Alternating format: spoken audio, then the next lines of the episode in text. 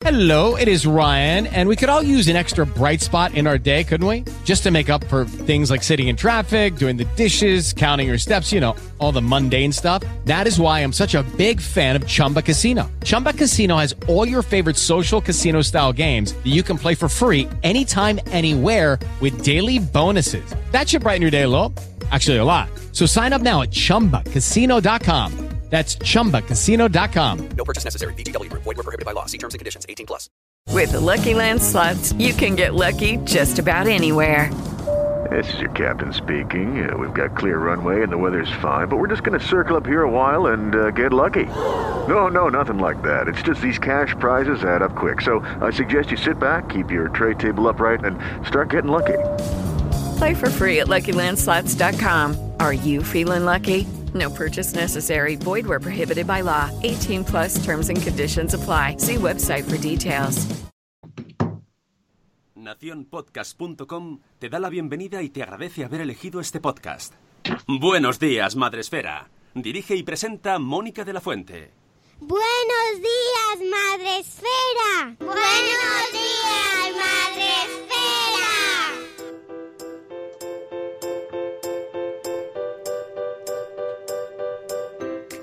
Buenos días, Madre Esfera. Hola amigos, buenos días, bienvenidos a vuestro programa para empezar el día de la mejor manera posible. Ya sabéis, el podcast de Madre Esfera, que os acompañamos de lunes a viernes en directo a las 7 y cuarto de la mañana y hoy es viernes 13.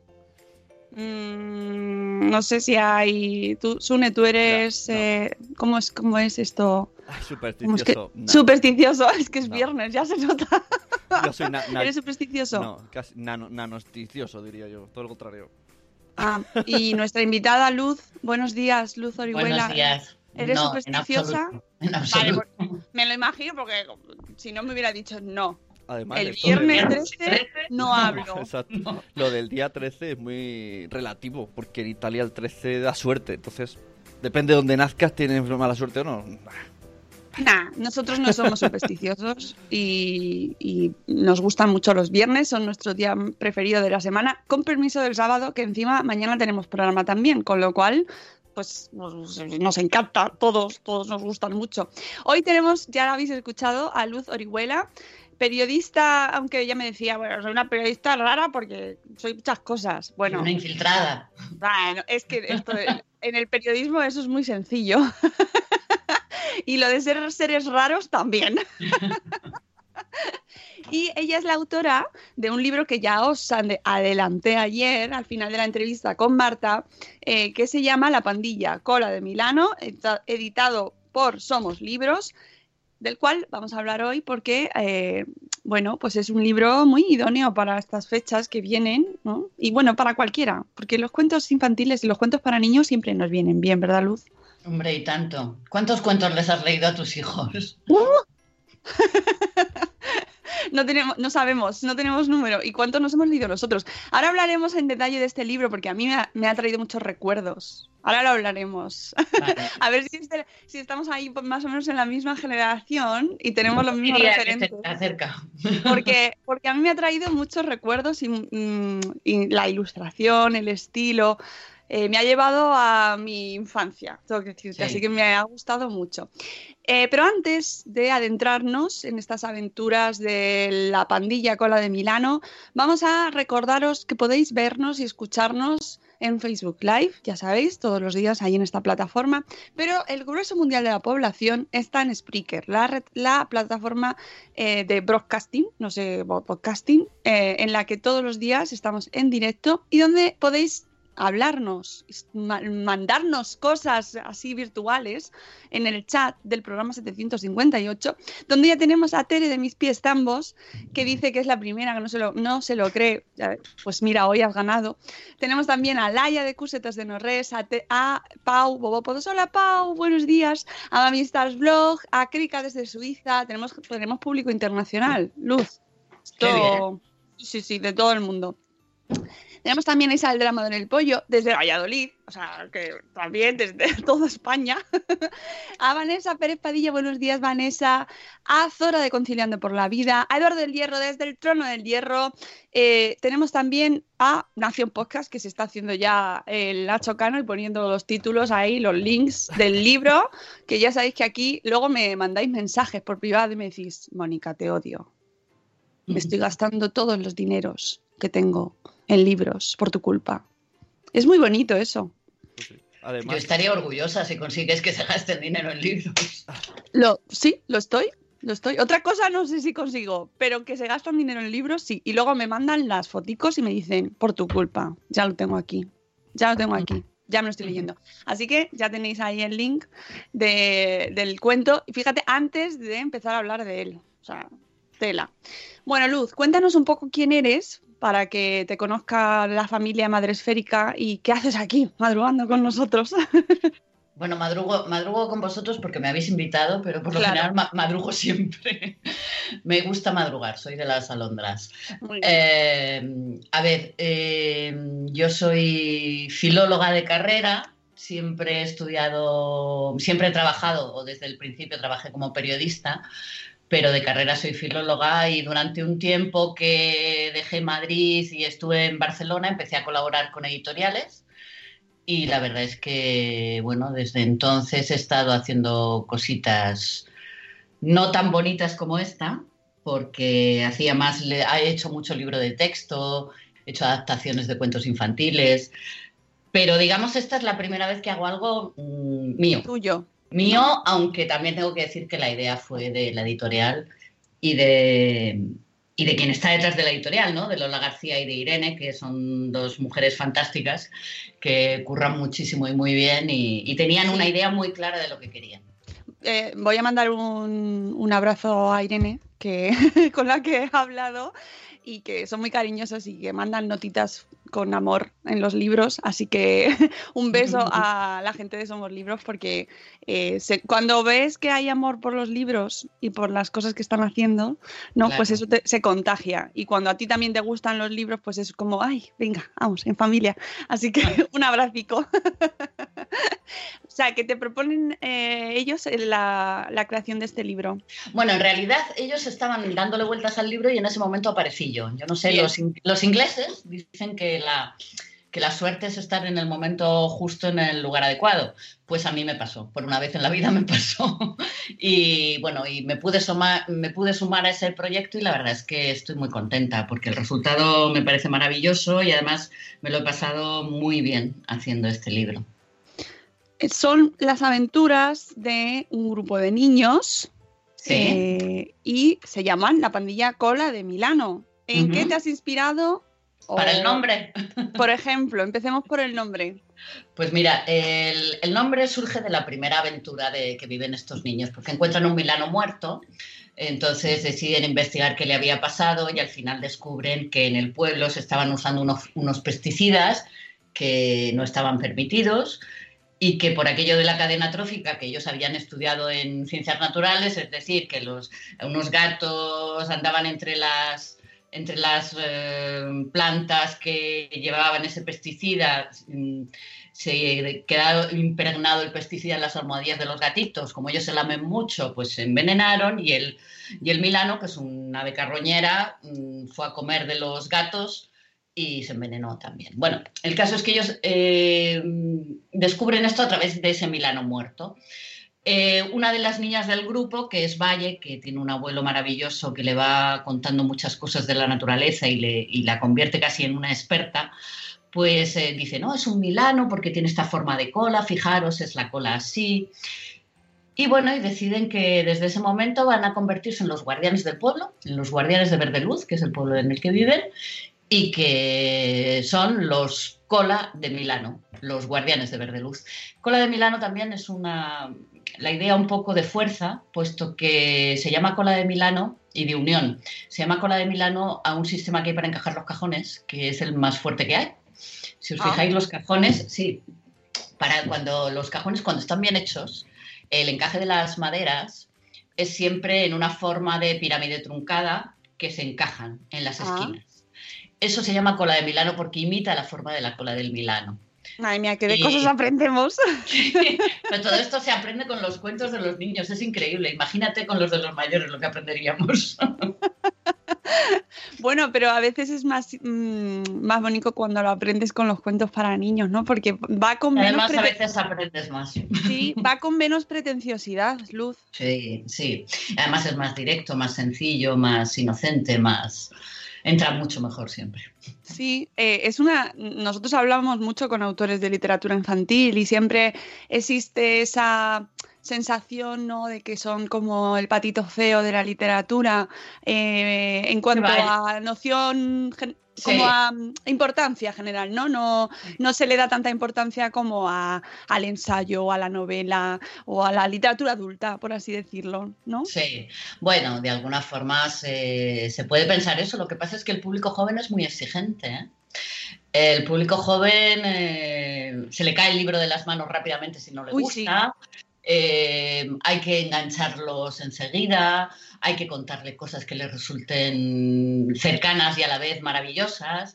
Es, es muy, muy exigente. Y no, no se tragan cualquier cosa. Quiero decir, todo lo que le digas tiene que estar más o menos razonado, porque no se, eh, no están dispuestos a creerse cualquier cosa. Y bueno, ¿Para qué edades está eh, creado este libro? ¿Para qué, ¿En qué mm, edades te pensaste al escribirlo?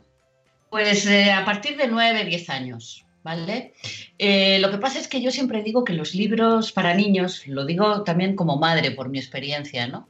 Que depende mucho de cómo se, de cómo se, se les acerque a ellos a los libros, ¿no? O sea, yo tenía la costumbre de leer siempre con mi hijo por las noches, de, de contarle un cuento, de leerle una historia, e incluso cuando era muy pequeño él quería que le leyera novelas, que le fuera leyendo una novela por la noche poco a poco, ¿no? Así empezamos con Harry Potter, por ejemplo. Claro. Eh, él era pequeño, pero hay muchas veces que sentarte a leer un libro con tu hijo es enriquecedor tanto para, el niño como para el padre o la madre, ¿no? Y es una forma muy bonita y muy buena de introducirlos en la lectura. Entonces, este libro se lo puedes leer a un niño pequeño. Tú írselo contando, irle haciendo un cuentacuentos, digamos, ¿no? De hecho, lo hemos hecho y los niños eh, estaban muy interesados y puedes dárselo a un primer lector que ya se defienda tranquilamente y que lo lea él porque también se va a interesar. Tiene algunas palabras que son un poco complicadas a lo mejor porque son científicas, Claro. pero yo quiero romper una lanza por este tipo de cosas. Eh, yo creo que nosotros antes cogíamos libros y también tenían palabras raras. Sí. Y nos, y nos teníamos que ir y levantar a buscar en el diccionario unos libros muy pesados y a buscar entre y a repetir el abecedario para ver dónde estaba la dónde podíamos buscar y tal. Ahora no, ahora lo tienen sencillísimo, es internet y no hay ningún problema. El DLE está el diccionario de la lengua española está ahí enseguida, lo tienes en la aplicación para móvil donde quieras. Pero aún así, aunque no se busque, eh, si tú lees el contexto, entiendes lo que ha pasado. Y eso es muy importante. Yo creo que, que eso es una, una actitud que se debería fomentar en los, en los niños, ¿no? A entender las cosas por el contexto. Sacas muchas veces el significado de esa palabra que no has entendido del todo por, por lo que has leído. Y luego ya, si quieres, buscas o te documentas o tal. Pero de entrada no creo que sea imposible. No, claro, y es, es una de las bases para aprender idiomas, por ejemplo, ¿no? Entender el contexto. O sea, que Claro. no, vamos, lo que estás diciendo totalmente. Y, y de hecho, eh, estoy totalmente de acuerdo contigo que nos ha pasado siempre. Y es que además, uno, con lo que te decía al principio, este libro me retrotrae mucho a mi infancia con los cuentos, con los libros de los cinco. De los cinco, de Neil Blyton, claro. Hombre, hombre. Es, es el, es el- todo, todos los que hemos leído los cinco lo, lo- dice todo el mundo, ¿no? A ver, evidentemente yo creo que hay algo de eso aquí, porque también era de mi infancia, yo me lo- los devoraba, pero también hay algo de la infancia de cada uno, ¿no? Yo soy de, yo soy de ciudad, yo soy de generación de asfalto, pero sin embargo en la playa siempre estábamos, íbamos mucho a la playa, porque, bueno, yo soy de Murcia y tenía la playa muy cerca. Y, y entonces íbamos mucho eh, los fines de semana y en verano, los veranos nuestros eran de tres meses, porque puesto que la casa de la playa estaba cerca de la ciudad, pues mm, llegábamos cuando acabábamos el colegio, nos íbamos todos los hermanos, yo soy la menor de seis, imagínate, y, y nos quedábamos allí hasta que volvíamos al colegio el 15 de septiembre, ¿no?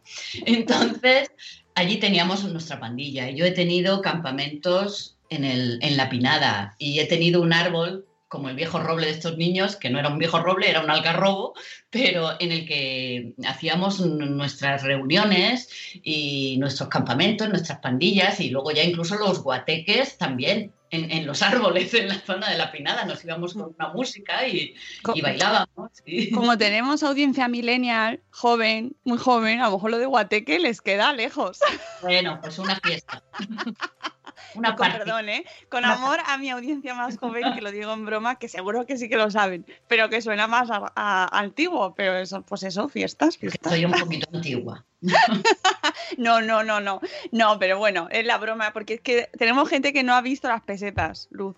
Ya, ya, ya. Yo a veces pienso en ellas. Claro. Entonces, mm, bueno, pues hay que también pensarlo y hacer la traducción ahí un momento. Reajuste, un reajuste, perdón, he cambiado de siglo. Mm. Sí, sí, sí. Ahora, ahora tenemos el debate de si cambiamos de década o no. Que ya han dicho, ya han dicho los que saben que da igual. Allá estamos con lo de que si el uno está, lo gastas o no lo gastas. Pero no, di- no, no, no discutir, no discutir, No, por favor. porque da lo mismo, porque nos han dicho que los científicos siempre van a decir que no y lo- la gente, el resto, va a decir que sí. Ya está, Entonces, pues que todos, que todo bien. todo Y ya bien. que no pasa nada.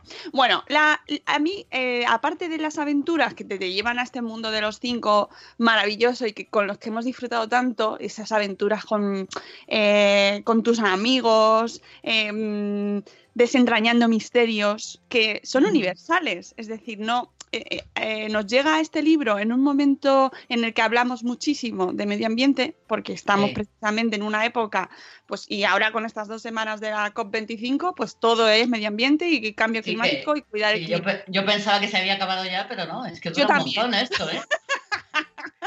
Sigue, todavía sigue, creo que ya, ¿no? Creo que hoy. Ayer, ayer tuve ¿Ayer una comida con. No, no, comentaba que ayer, perdona, yo hablo mucho, ¿eh? Ayer tuve. yo. Ayer, ayer tuve una comida con unos colegas y de pues, estas comidas típicas de empresa de Navidad, ¿no? Y eran todos periodistas y digo, pero oye, eh, no, está en la COP. Digo, pero ¿cuándo van a acabar estos señores de la COP? ¿verdad? Me dicen, no, no, ya termina. Digo, vale, vale, pues a ver si hacen algo, porque tanto sí. tiempo reuniéndose, Esto- tanto habrán hablado, yo creo que ya han arreglado el mundo, pero parece que no creo. No creo. Eh, esto lo hablamos precisamente, además, has comentado antes, eh, estuviste escuchando el programa de ayer, y es que eh, lo hablábamos ayer con Marta Sanmánez, con nuestra amiga, que, con nuestra colaboradora, que, que- que- que esto está siendo. ¿Y luego para qué? Queremos, queremos, igual que cuando haces una reunión de vecinos, luego te tienen que pasar el acta. Yo quiero ver el acta de las conclusiones de estas dos semanicas que se han pasado ahí, esta gente, en el área verde, en el azul, en el amarillo, en el rojo. Los gastos, los gastos. los gastos. eh, ¿quién Hay que aprobar las cuentas, hay que ¿Quién aprobar las aprueba eso? Claro, eh, ahí los vecinos, no, no quiero poner árbol de Navidad este, estas Navidades, no se gastan 200 euros. Pues estas, estas cuentas y sobre todo, ¿qué se hace? ¿No? Bueno, des- hecho este inciso, que nos llega este libro eh, em, dentro de, esta, de este momento en el que se habla muchísimo de este tema, pero tiene mucho más. Es decir, no solo va en ese sentido, sino que tiene un momento universal de esto, de, de tu, tu pandilla, de eh, tus amigos que van unidos, em, pues viendo pistas, ¿no? A ver, ¿qué, esto, Sí. qué está pasando aquí? ¿no? Que no solo es la trama medioambiental, que podría ser quizás como la excusa. Mm. Sí, es una historia de amistad. Es, es un, es un escenario en el que cuatro chicos, y además son diferentes cada uno, hemos querido también hacer un- una caracterización de los personajes muy concreta, ¿no? Porque, por ejemplo, Valle es la que es un poco mayor, que es la que tiene su abuelo, que, que digamos es como un poco la que organiza, porque sabe mucho y, y les va diciendo, ¿no? Y los otros son más pequeños. Santi es un loco de la vida que solo quiere subirse a los árboles, correr y saltar todo el rato. Es el más activo en ese, digamos. Maite es una niña que es adoptada, que viene de Hispanoamérica, y Pepe es un niño que tiene, que lleva unas gafas que- de mucha graduación, o sea que de alguna forma hemos intentado pues una diversidad como la que te puedes encontrar en cualquier escuela hoy día, como la que puede formar parte de los amigos de tu hijo o de tus hijos y, bueno, pues una, una realidad como la de cualquiera, ¿no? Los hemos situado en un pueblo porque era fundamental el contacto con la naturaleza. Queríamos hacer un guiño un poco a la España de los pueblos, a esa España de la que se habla ahora también, un poco la España vaciada, ¿no? Sí. En este caso no vaciada porque hay colegio y hay, y hay niños, ¿no?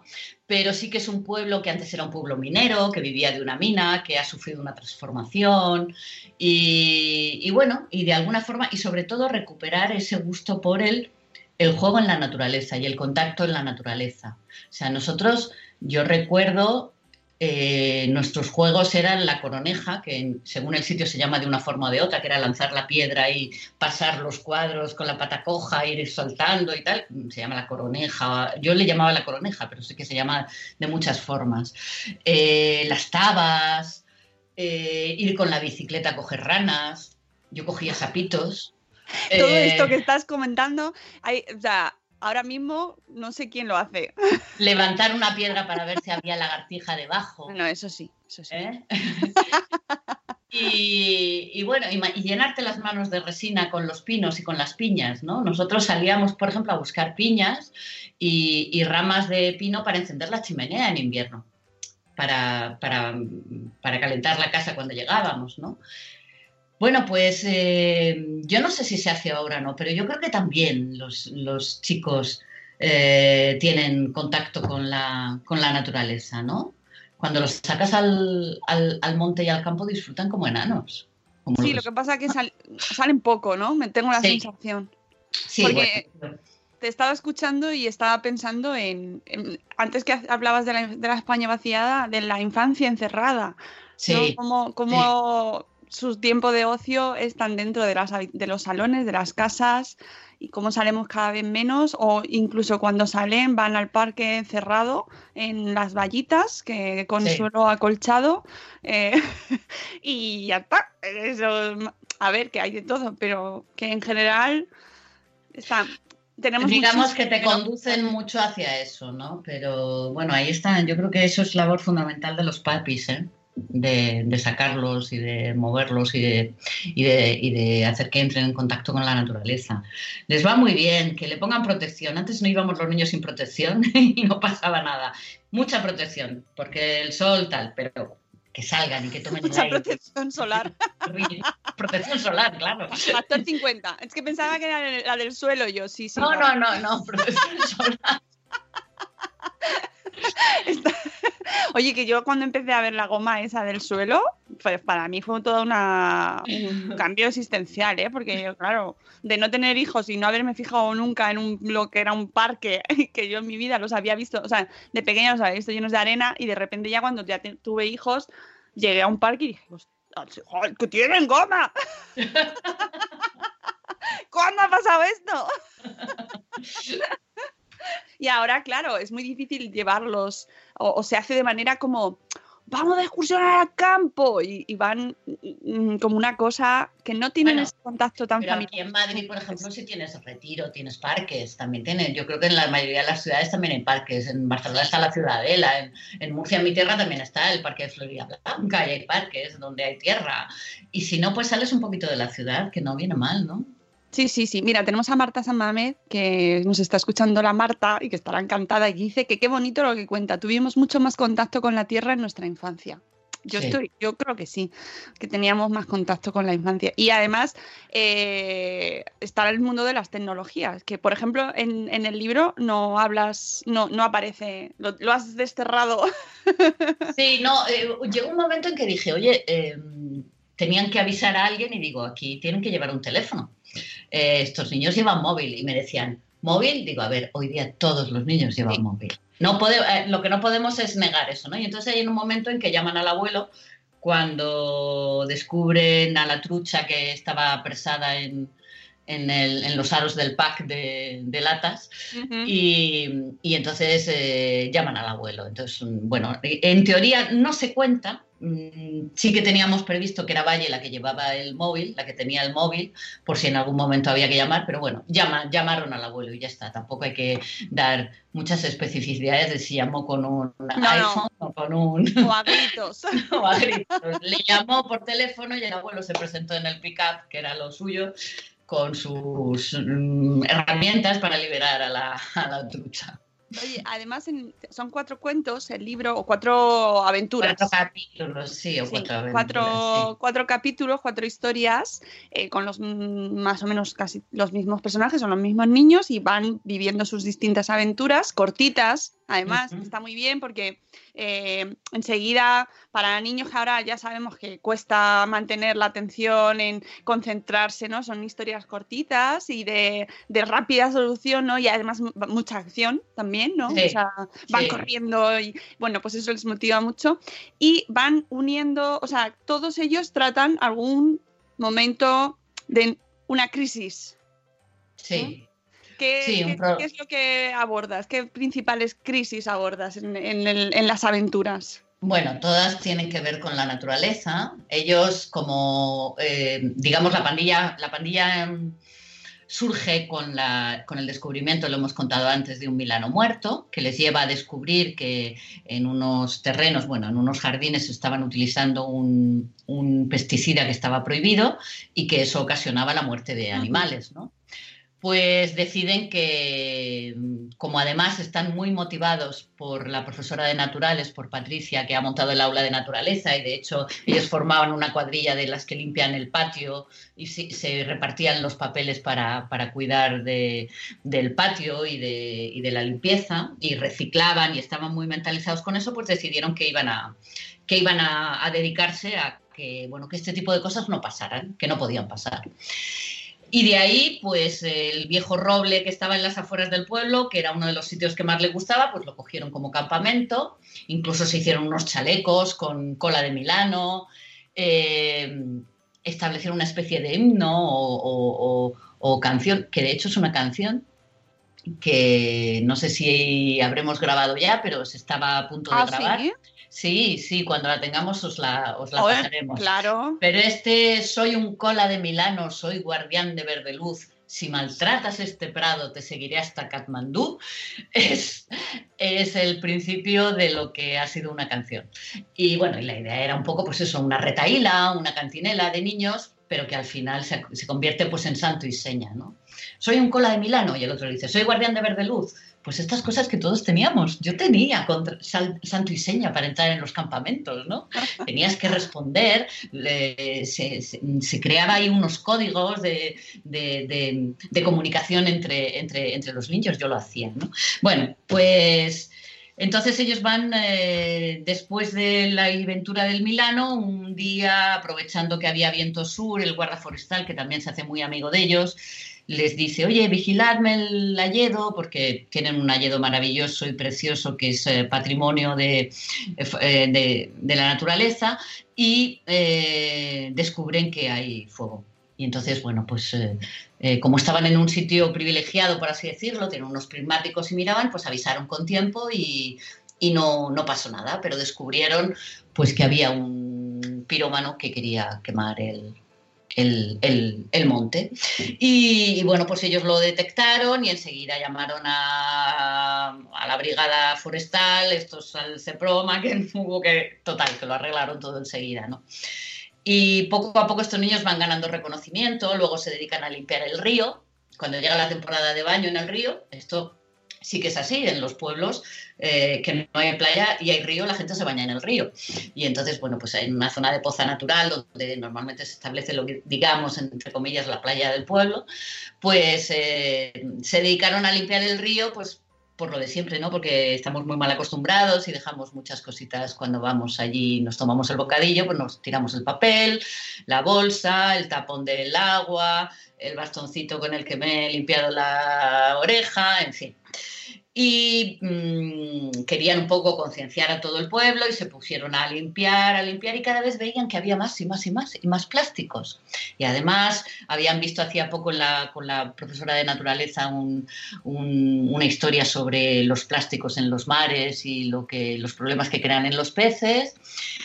Y resulta que se ponen a bañarse y uno de ellos tiene un problema porque pisa un plástico puntiagudo de una, del culo de una botella se corta en la planta del pie, total que se lo tienen que llevar, a que le cosan y tal, y se va a casa a reposar porque no puede hacer nada. Y los otros siguen en la limpieza del río al día siguiente, cada vez ven más, ven más, ven más, y van avanzando hacia el viejo molino, que era un molino abandonado, otro guiño también a, esa España vaciada, ¿no? De, pronto te encuentras un molino ya que, que, que está abandonado y resulta que se había utilizado prácticamente de vertedero, que la gente iba allí, dejaba las basuras y entonces como había un terraplén y había llovido, pues claro, la lluvia estaba arrastrando toda la basura al, río. Cosas que pasan normalmente, ¿no? o sea, quiero decir que cuando las cosas se hacen mal, pues luego la lluvia llega o el viento se va llevando cosas al agua y además encontraron una trucha atascada en uno de esos anillos de pack que me hizo mucha gracia porque cuando cuando contamos este cuento, la primera vez que hicimos un cuentacuentos en, en el corte inglés de Callao, dijimos, unos anillos de estos de plástico, ¿sabéis a qué nos referimos? Decía, dijo un niño, dice, sí, los del Mercadona. pues bueno, pues de alguna forma que sepan ellos que esos anillos son muy peligrosos, que hay que cortarlos, que, bueno, que, por supuesto no se deben de tirar al, agua, que hay que llevar mucho cuidado con lo que tiramos al, al váter porque al final termina en, donde no debe, que, en fin, que es cierto que en la COP deberían de hacer mucho y ponerse las pilas y legislar para que el medio ambiente les llegue a nuestros hijos, nietos y demás como Dios manda, ¿no? Pero también es verdad que nosotros tenemos que hacer mucho porque o cambiamos la forma de consumir o me parece que, que no hay mucho arreglo en esto. Pero bueno, pero es un poco, bueno, concienciar y despertar ese amor por la naturaleza y por, por, por cuidar un poquito el planeta, ¿no? Y luego ya la última, la última de las aventuras es una inundación de las que hemos visto tantas. Yo que soy de Murcia y que he vivido muchas gotas frías y he visto lo que pasa, pues es un tema que me, que me afecta y que lo, he, que lo he vivido, ¿no? Y bueno, pues ver un poco por qué se producen estas inundaciones, aprender, aprender a, leer cosas en la naturaleza, que es una de las, de las curiosidades que aparecen en el libro, ¿no? de cómo uno puede saber que va a llover por si las hormigas vuelven al hormiguero o las piñas se cierran o las moscas están muy pesadas. Bueno, pues son signos que la gente del campo y la gente que está en contacto con la naturaleza lo sabe y que, bueno, son pequeñas pequeñas enseñanzas que, que, vienen muy bien, ¿no? Y, bueno, pues viven una inundación y se dedican a rescatar animales, que es lo que, lo que más le puede apetecer a un niño en esos momentos, ¿no? El, ay, los animales que están sufriendo, ¿cómo lo hacemos? Tal. Bueno, pues viven una aventura, además pasan una noche por ahí fuera en el molino, en fin que a quien le gustaría. ¿eh? Claro, no, no, lleno de, emociones. Eh, además sé que este libro, para, para hacerlo, te has documentado mucho. Sí, Sí, por, es lo que te decía antes, que no, no le puedes contar a los niños cualquier cosa. Y además, eh, de pronto pensaba, Milanos, vamos a ver, el pueblo estaba localizado en León, en una zona de León concreta, ¿no? Hay Milanos allí, vamos a verlo. Porque si no hay Milanos, no puedo poner un Milano. Y entonces he hablado con. Bueno, tenemos, teníamos un, digamos, una referencia siempre, que era la de José Luis García, que es, eh, es ingeniero de montes y además es el departamento de, es el jefe del eh, departamento de, de agua de, la Complutense de, Ingeniería de, Montes y José Luis García Rodríguez. Y, él siempre, cuando había cualquier duda, le preguntaba, oye, José, porque le llamaban José, José esto tal, y me decía, pues no se voy a investigar. Pero yo también por mi lado, por ejemplo, pues con el tema de los milanos, pregunté a un amigo que era biólogo catedrático de biología en Murcia y me dijo, conozco al mejor ornitólogo que hay, llámale Clive Finalson, que es el director del Instituto del... Yo lo diré, del Museo de Gibraltar y que es un experto en aves migratorias y todo. Bueno, este señor a mí me dejó maravillada porque le dije, me dijo, toma su teléfono y escríbele un WhatsApp que es muy amable, llámale de mi parte o lo que sea. Y le escribí un WhatsApp de su parte, hola Clive, soy Luz Orihuela, te llamo de parte de tal, tal, tal, tal. Bueno, al rato me estaba contestando y me decía, Luz, he parado el coche porque he visto tu mensaje. Y yo me quedé alucinada, digo, pues, mal que lo ha parado. Porque no ¡Qué amable! Amable 100%. Por supuesto que hay milanos en esa zona y no sé qué y no sé cuántos. Luego volví a contactarle porque quería haber hecho algo con las cigüeñas y no me cuadraba y entonces me, me, contestó, no, no, las cigüeñas ahora no emigran, pero no es por el cambio climático, es por no sé qué. Ah, vale, bien, pues nada, entonces no lo pongo. Eh, todo ese tipo de cosas, ¿no? Luego, pues eso, las señales de la naturaleza. A mí me, me fascinaba mucho cuando llegaba agosto, que estábamos en la playa y los primeros días de agosto siempre son un poco turbulentos y, decía mi padre, estos son las cabañuelas. Y yo decía, ¿eso de las cabañuelas qué es? Bueno, las cabañuelas o las témporas en el norte, según donde vivas, ¿no? Pues eh, la gente del campo sabe el tiempo que va a hacer eh, analizando el cielo, el viento, el tal. Bueno, pues todas estas cosas me parecían fascinantes, ¿no? Y ahora que estamos con una naturaleza tan cambiante, con unos...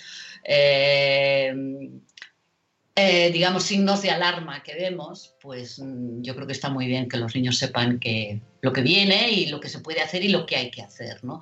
Porque además, a mí mi hijo me, me, me educa en esto. Mi hijo me pilla reciclando mal y me echa la bronca. Toma ya, claro que están, sí. Están ellos más concienciados que nosotros, porque, porque desde pequeñitos lo están viviendo. Entonces, cuando, cuando mi hijo ve que no pongo el plástico donde debo o que algo que no hago bien, me dice, mamá, eso no es así. Digo, ay, perdona, hijo, sí, dime cómo. eh, o sea que ellos... Sí, que además venimos, venimos de hacer muchas cosas muy bien, es decir, esto de saber leer la naturaleza y tal, pero también de hacer muchas cosas muy mal y ahora estamos Claro. haciendo también lo que hemos hecho mal, porque acuérdate cuando empezamos a escuchar hablar de la palabra reciclaje, eh, bueno, bueno, que voy a reciclar, bueno, todavía se dice. Si luego lo mezclan todos y eso no sirve Sí. para nada, esto, uh, ¿no? O sea, Sí, sí, yo veo a los niños y digo, que, mira qué bien, qué, qué organizados, ya, los, ya vienen con ello. No, yo ahora, eh, yo vivo en un sitio muy chiquitín ahora y, y mi hijo estudia en Valencia y cuando vino el otro día me dice, mamá, aquí hace falta un cubo con compartimentos. Digo, Max, no cabe, no cabe, no cabe. Esa, esa es la de todos. Sí, dice- bueno, todos. Dice, bueno, mamá, pues bolsas, bolsas, bolsas. Entonces, una para tal y otra para tal y otra para cual. Y, y voy al súper y voy con él y de pronto digo, me dicen, ¿quiere bolsa? Y digo, sí, dicen, no. Y me quedo así, digo, no, perdón, no, no, no quiero bolsa. No, que mi hijo no me deja.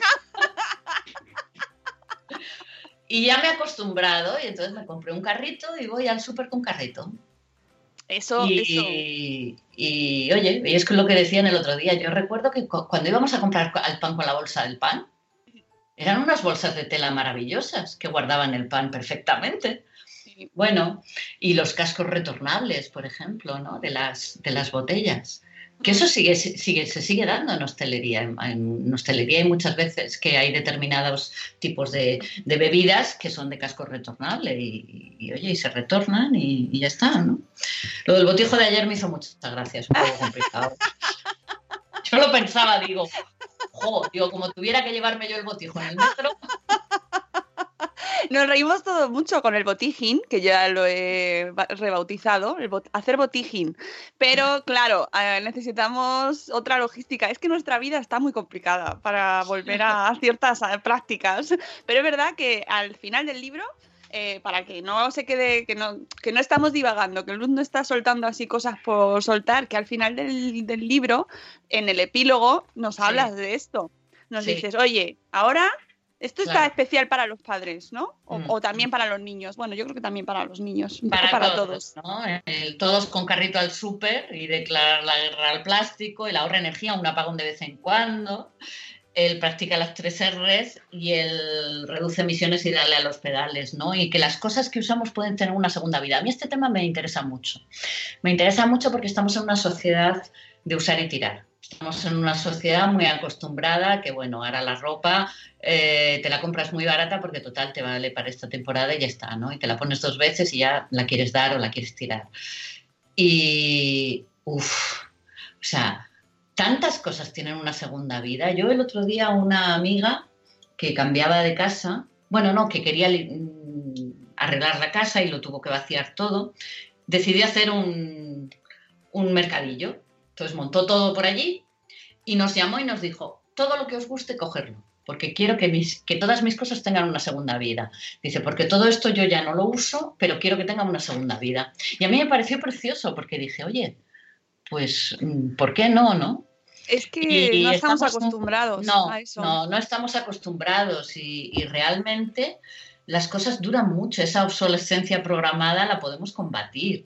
Eh, de la tecnología es difícil porque ya lo hacen así, ¿no? Pero, pero de, cosas pequeñas, de libros, de, de cajas de collares. Yo me llevé collares de casa de mi amiga. Me dijo, es que yo ya no me los pongo. Ah, pues ahora me los voy a poner yo. ¿Sabes? Eh, creo que no estamos acostumbrados y que es una pena porque no sé, yo a veces mm, todo tan nuevo, tan perfecto, tan recién estrenado. Ya. Eh, eh, realmente existe el valor de lo, de, de lo que arrastra ¿no? el objeto y muchas veces no, no, no lo apreciamos. No, es verdad que luego cuando heredas algo, si es de una persona que has querido mucho, pues sí que lo tienes aprecio, pero no estamos acostumbrados a ese reusar de manera... No, estamos acostumbrados a acumular, Sí. pero no a usar. O sea, acumulamos y acumulamos y acumulamos y a veces compramos y tenemos cosas que ni siquiera hemos estrenado.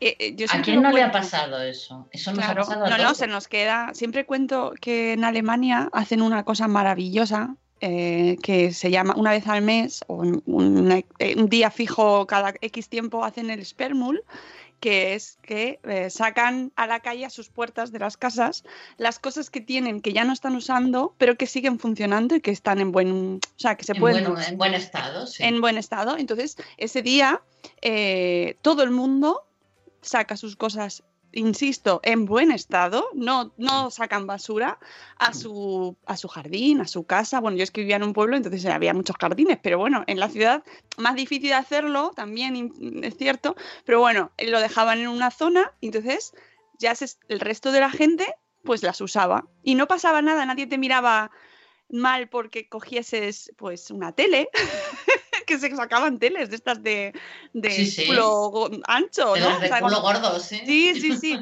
O, o yo qué sé, cosas que ya no se usaban en casa, que estaban en buen estado y se, se reusaban. Y era una cosa, pero in- eh, institura- institucionalizada, me refiero. sí, mm, Estaba organizada por el pueblo, pero mm, ya estaba, era oficial. Mm. Y yo decía, Sí, sí. madre mía, esto es impensable en, en nuestras ciudades y es que eso volaría, ¿no? Pero recuperar cosas así o hacer cosas así, que es que Sí, bonito sí. sería, ¿no? Sí, sí. Y tanto, y tanto. Oye, Oye, tú tienes que conocer a Marta San Mamés, ¿eh? Seguro que está aplaudiéndote en la oscuridad ahí. Aplaudiéndome y silbando a los de la CUP. a los de la Bueno. CUP 25. Bueno, A ver. Eh, bueno, pues cuando queráis estoy otra vez, cuando venga Marta. Sí, sí, porque claro, estáis ahí unidas por un mismo espíritu que además compartimos este de, de reusar. Es que eso, es que tenemos que hacerlo más, tenemos que hacerlo más y, educarnos y el- algo que mi- nuestros bueno, nuestras generaciones anteriores a lo mejor tenían más conciencia y nosotros hemos perdido. Bueno, ¿cuántas veces hemos hecho un guiso con lo que hubiera en casa? ¿Cuántas veces se han comido sobra? La ropa vieja es algo maravilloso y son las sobras del cocido. Eh, que, claro, y ahora tiramos tanto. A mí me da mucho coraje, como decía mi abuela, el tirar comida, ¿no? Me parece un crimen. Estamos en, en pleno siglo XXI y todavía hay gente que se muere de hambre, eso sí que es una asignatura pendiente Sí. de toda la humanidad.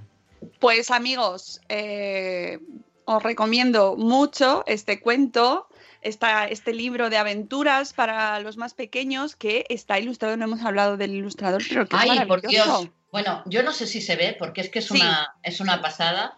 Las ilustraciones de, de Adrià del Marqués, Sí, que son súper bonitas. preciosas. Y además tienen un estilo muy, muy personal y que a mí también me lleva a los cuentos que yo leía, ¿eh? O sea, Sí, son... sí, son un poco vintage. Sí, sí, son vintage, sí, son, no tienen demasiado color, o sea, tienen colores, pero pocos, ¿no? Tienen dos Sí, o tres no, colores Son solo. tres colores, básicamente, son tres tintas, pero es que son maravillosas. claro. A mí la del abuelo me encanta.